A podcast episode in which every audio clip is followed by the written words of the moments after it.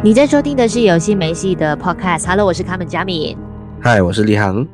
八尺门的辩护人呢，其实整部呃影集呢，它的故事是发生在台湾最大的渔港，现在其实是相对来说比较落后的一个地区，它叫基隆八尺门。那在这个地方呢，就发生了一起命案，就是一个外籍渔工杀害了船长的一家人，而李明顺他饰演的这个律师，他是一个阿美族律师，就必须呃为这个外籍渔工呢去辩护这样子。那这一起案件呢，其实是从第一集到最后一集就这样子展开，他没有其他案件，他就围着这一宗案件呃发生，因为他其实牵扯出很多不为人知的一些阴谋，包括涉及了像台湾的一些族群问题、啊、死刑啊、呃这个渔业的利益呀、啊。还有就是在那么多的案件底下，我们就去探讨说，到底我们现在追求的正义，我们所说的公平，到底什么才是正义，什么才是公平？这样子，所以整部影集是让我们看到了很多台湾社会的现实问题。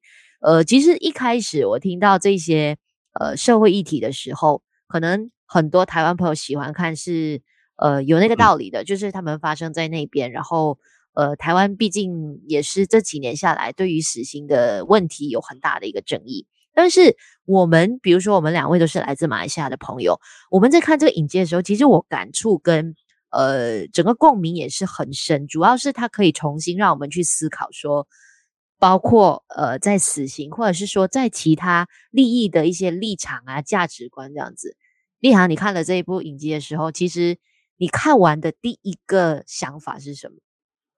嗯，其实我我觉得作为马来西亚人看这部这部剧，其实是有一个很复杂的感受，因为嗯呃，包括我曾经在台湾待过很很多年，然后呃，在那边原住民跟印尼人所谓的外籍移工，所谓叫大家都叫做外劳之类的，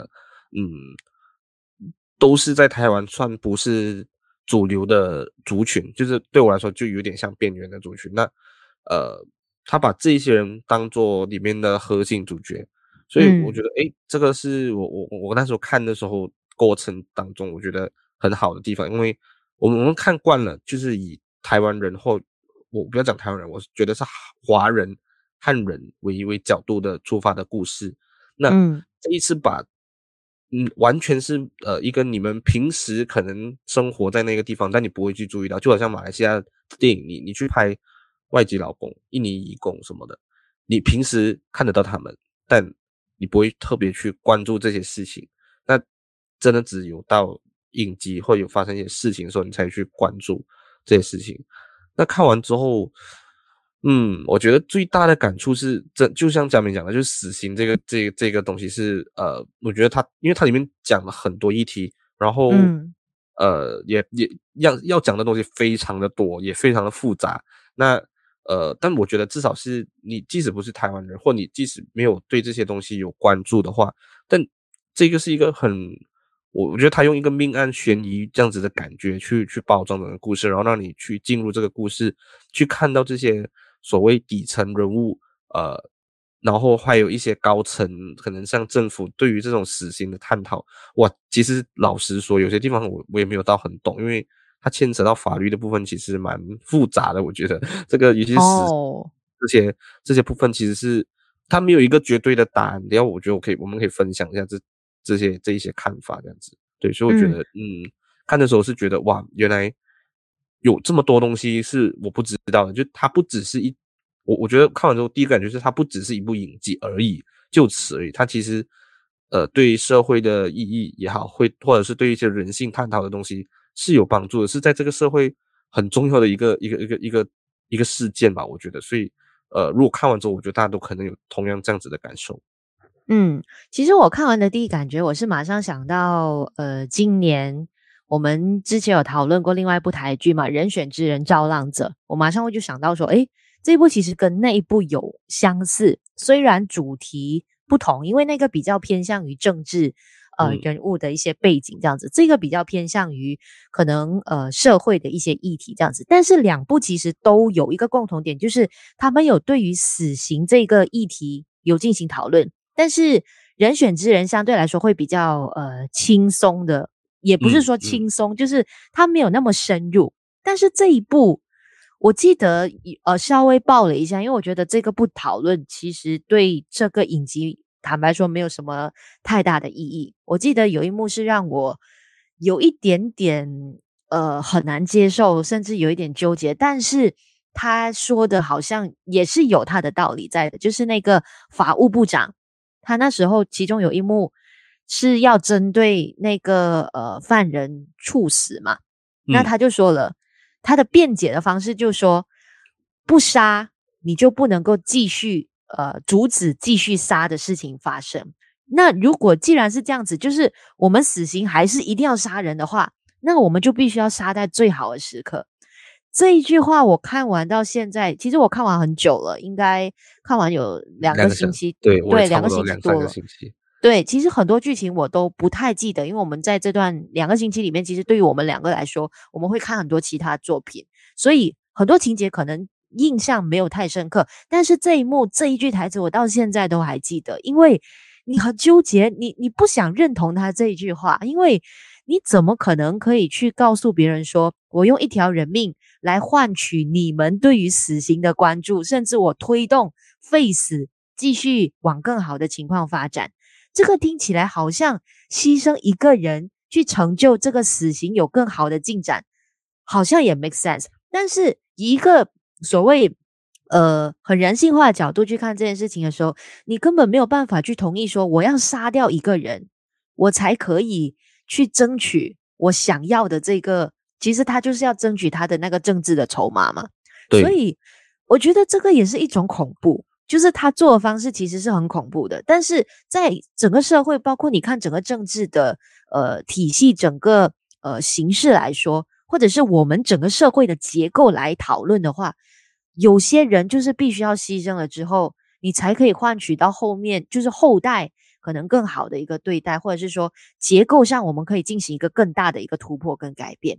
所以我觉得其实这个死刑的议题在这部影集里面讨论的。让我很纠结，我不敢说很好，但是他很多纠结的点，正是现在社会里面发生关于废死的讨论课题。因为呃，我曾经是一个电台广播主持人，我广我我做那么多议题的讨论，访问过那么多人，我印象最深刻的就是我曾经在电台讨论废死这个课题哦，就是你讨论其他课题哦，普遍上你会看到说哦，通常其他课题都是呃有八十呃就是百分之八十的人同意。可能有其他百分之二十是不同意的，但是 face 的课题是真的很平均的，百分之五十同意，百分之五十很不同意。然后这两派的人的那个讨论的声码跟争争论的那个痕迹是很明显的。那时候我做这个议题的时候，我是很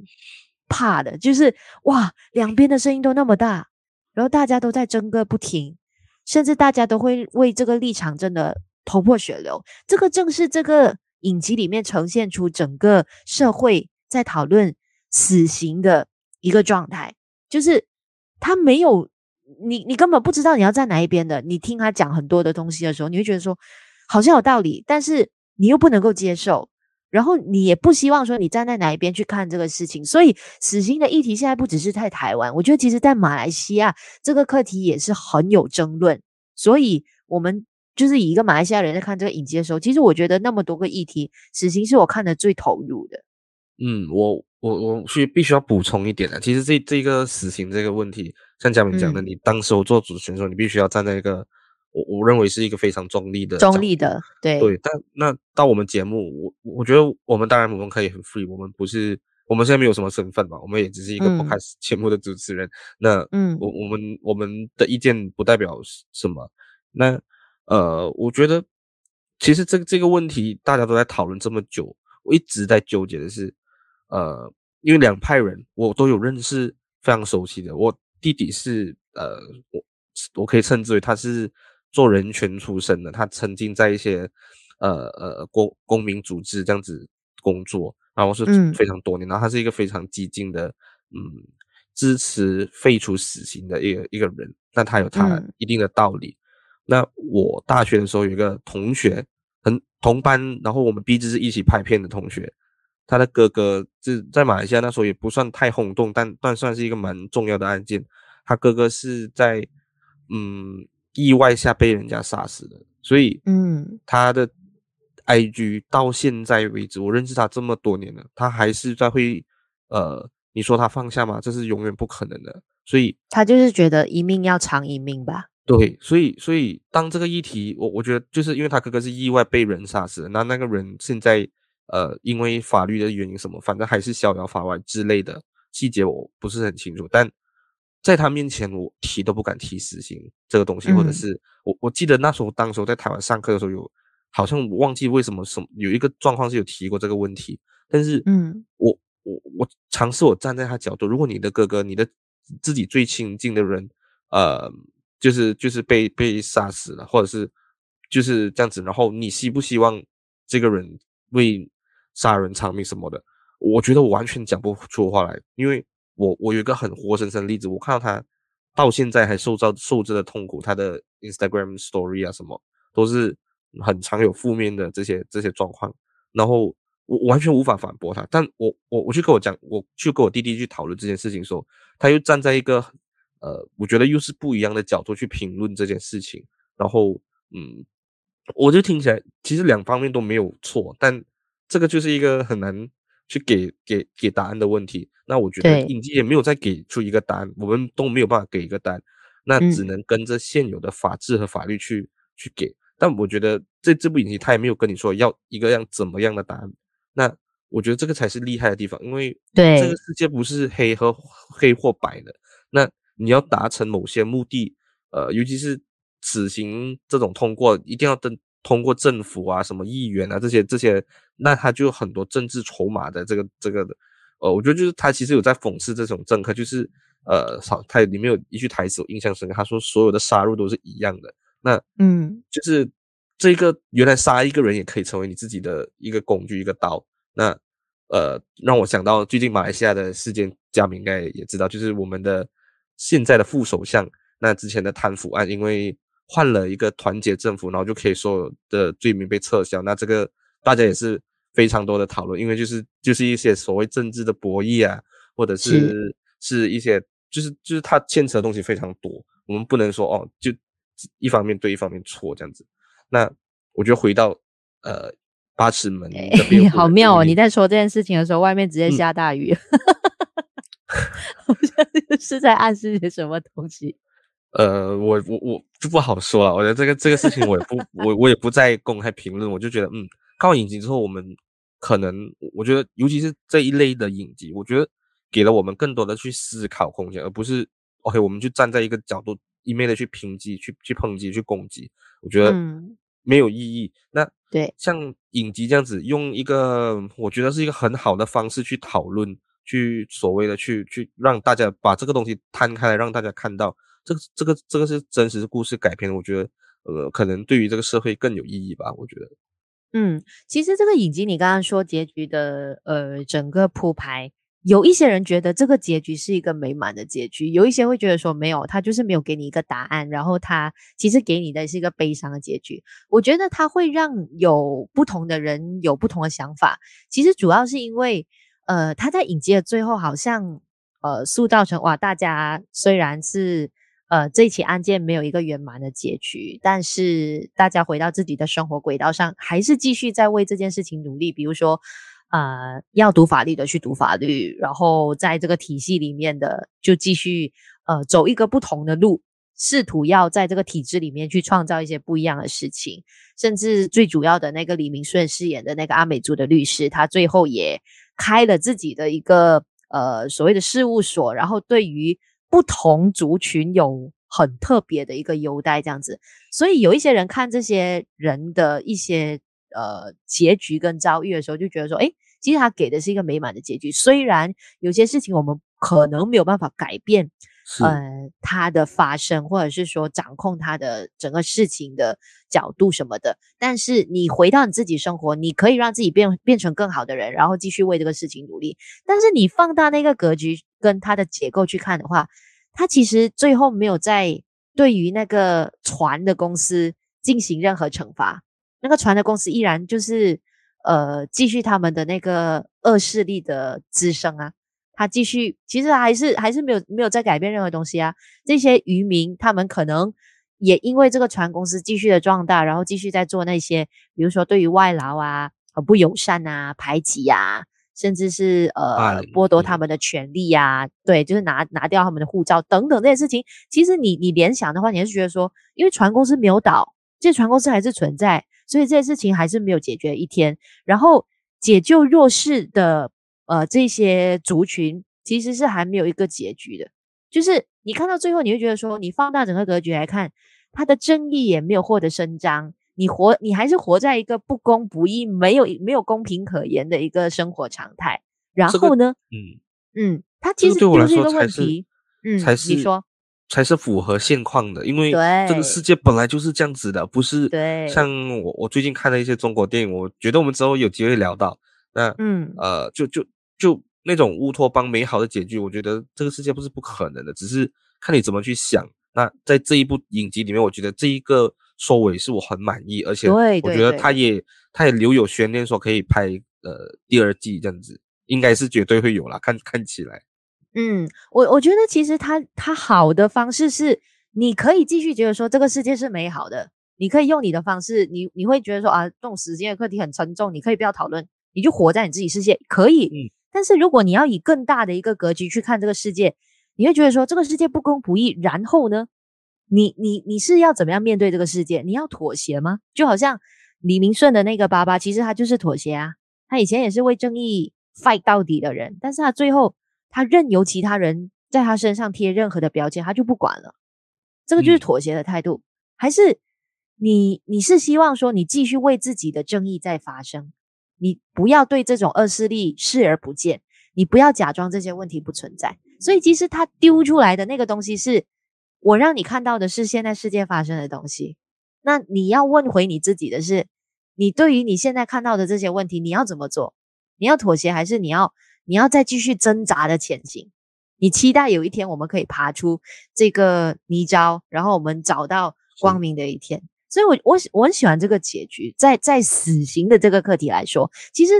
呃，很多人误会它只有死刑，就觉得说，哇，这个东西关我什么事？跟我生活有什么什么关联？有一些人会这样子想。但是，《八尺门的辩护人》这一部影集，我觉得它很妙的是，它放大格局，你也觉得很看得很爽。然后放小格局，其实跟每个人都有呃，对对有相关的东西，比如说呃。其中我觉得，呃，李明顺的那个那个角色是很很打动我的，因为其中他中间再小小爆了一下，就是他为了要让他呃的那个辩护人有机会脱身，摆脱死刑，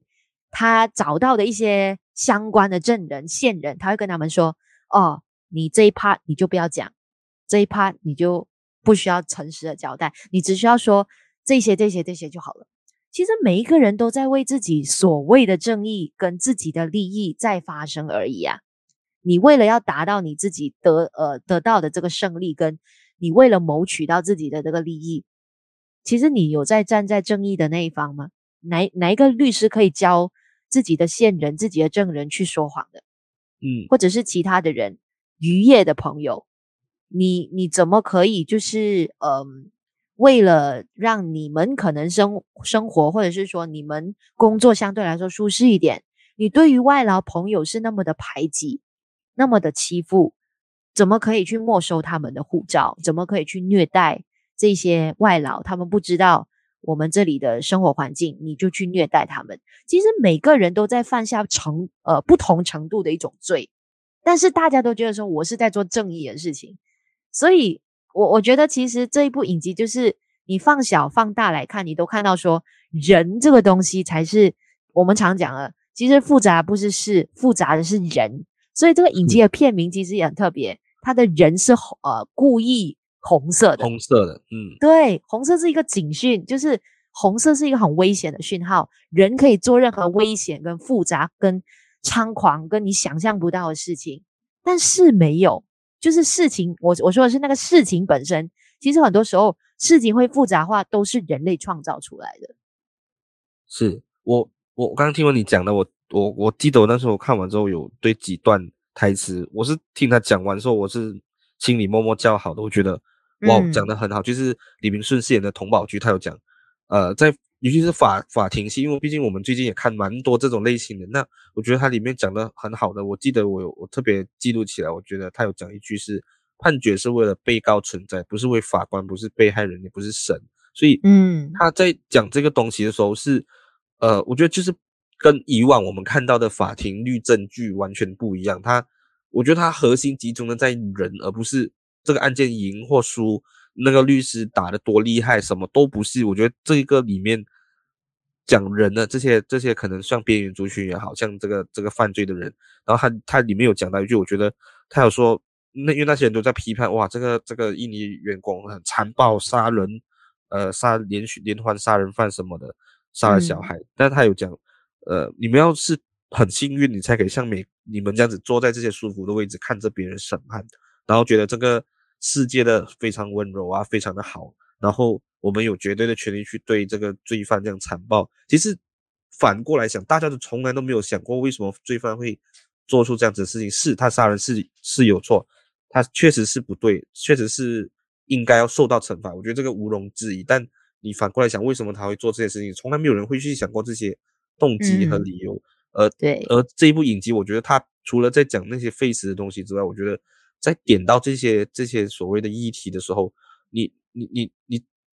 除了是呃所谓的加害人，那其实你也是曾经的受害者，你也是被霸凌的一方，但没有人看到。嗯、那我觉得更有趣的是，因为他在讲着这个印尼呃渔工啊什么的外劳被欺负，然后他们杀人嘛。那你反过来想，阿美族就是霸凌别人的人，这些人原本就是在台湾的弱势族群的，他们原本就不是。主流的那当弱势，那你为什么变成加害者？对，你变成加害者的时候，这个也是一个你们也不被人家看中，你们也不被人家什么，然后他就去提这个问题。那我觉得哇，这个这个真的是很巧妙诶，就是到底这个这个真的是都是人，因为不管怎样，两边都是在台湾社会里面都是弱势的，所以不管怎样都是在在在在输的这件事情，这个东西我就觉得呃，你你已经。有点突破了我很多在影集的思考，这个就是我很喜欢的，都完全没有二元对立，它就是在让你去思考这些东西。而且最厉害的点在于，它虽然看起来我们讲我们前你看我们这个录了差不多二十分钟吧，都在讲这么沉重的东西，嗯、但其实它整个影集的调性，呃，相对有幽默的部分，是其实有好笑的部分，就呃好笑的地方也蛮多，然后轻松的地方也有，但啊进入案件的时候，他又很认真去探讨。我记得那个时候是我在看这部影集之前，就在那那那他们台湾是有上 Netflix 嘛，那他们就又 share 一段呃小小小影片出来，就是李明顺有讲什么呃今天的事不重要是什么，明天的事这样这这这一这一类的。我记得你有你有如果你有印象的时候，对对对对对，一开始的时候，因为把它放去明天，就是那种类似呃生活小哲理这样子的感觉，就是他这个。人物是非常幽默的，然后他整个呃铺排整个人性也很很很很，我觉得是很特别。所以你在看这些人物的时候，你觉得他们是火起来的。那包括这有个里面很很正常啦，这个就是一个三人组的配合，就是一个呃李明顺饰演的律师，然后还有一个小菜鸟，还有一个呃印尼渔工渔工的翻译这样子。我觉得这个就是一个非常。厉害的，就是你能把这些轻松的例题包进这些里面，但它又不会让你整个东西过于沉重，看不下去。因为有时候真的太沉重的话，你会看得很辛苦。虽然这部已经有些部分的话，还是看得非常的揪心啦。是，嗯，其实应该这样子讲，就是他的角色的塑造，其实相对来说是比较活泼。呃，轻松幽默的李明顺就是在里面一个非常吊儿郎当的律师，他前面会让你感觉说他是很不务正业，但是其实他是一个很精明跟呃分析能力很强的一个律师。那他们在做的一件事情，就是相对来说比较沉重的一个议题，就好像我们刚刚讲的死刑啊，然后呃公益啊，甚至是呃整个渔业的利益发展这样子。呃，其实坦白说。很多人对于这部影集的讨论，除了是刚刚我们讲的一些议题的讨论以外，有人会觉得说它的节奏相对来说步调是比较慢的，就是好像表现都 OK，就是有水准，然后讨论的议题也够深入，但是就觉得说啊，节奏好像步调太慢，有一些人会觉得太拖，你会这样子想吗？不会啊，我觉得每一集都非常精彩，因为第一集，嗯、而且它跟一般的台剧，因可能好像可能大家知道有看《想见你》的话，或者是一些台剧，其实前两集有时候他们都会慢慢的在铺垫整个事情，然后呃节奏会稍微慢，然后到后面几集才开始渐入佳境。但其实《八尺门》从第一、第二集开始就已经是直接点题，直接直接把那个案件抛出来，然后大家就直接进入状况，他也没有。很快的去介绍李明顺这些这些主要角色，他都是在案件开始之后才慢慢去把这些人物放进来，然后对穿插在里面。所以我觉得其实节奏完全不会慢，而且我觉得是很精彩。我就是很想把它赶快看完，嗯、因为它里面的这些东西真的太精彩了。而且对我来说，另外一个最最最精彩的部分是呃演员很厉害，真的。对，李明顺，Oh my God，那个他里面的台词叫什么？Holy 妈祖啊，嗯，Holy 妈祖，对，他是马来西亚人诶，他在演一个原住民，还要讲阿美族语，非常像阿美族语，我我不会啦，但他那个原住民讲话的那个腔调，诶，真的有像，因为我有真的认识台湾的原住民朋友嘛，那嗯，差不多，我觉得当然不能讲一百八千，可能原住民朋友自己去评断吧。对于我一个外人来说，我觉得是八九十趴的那个相似度已经是很高了，他就是。整个外形也好，整个整个整个活成就不像一般的汉人这样子的这个整个行事作风，我觉得哇，这个非常厉害。但我觉得最厉害的其实是女主角，就是我那时候跟嘉明讲说，他是吓到的，是，我没有想到，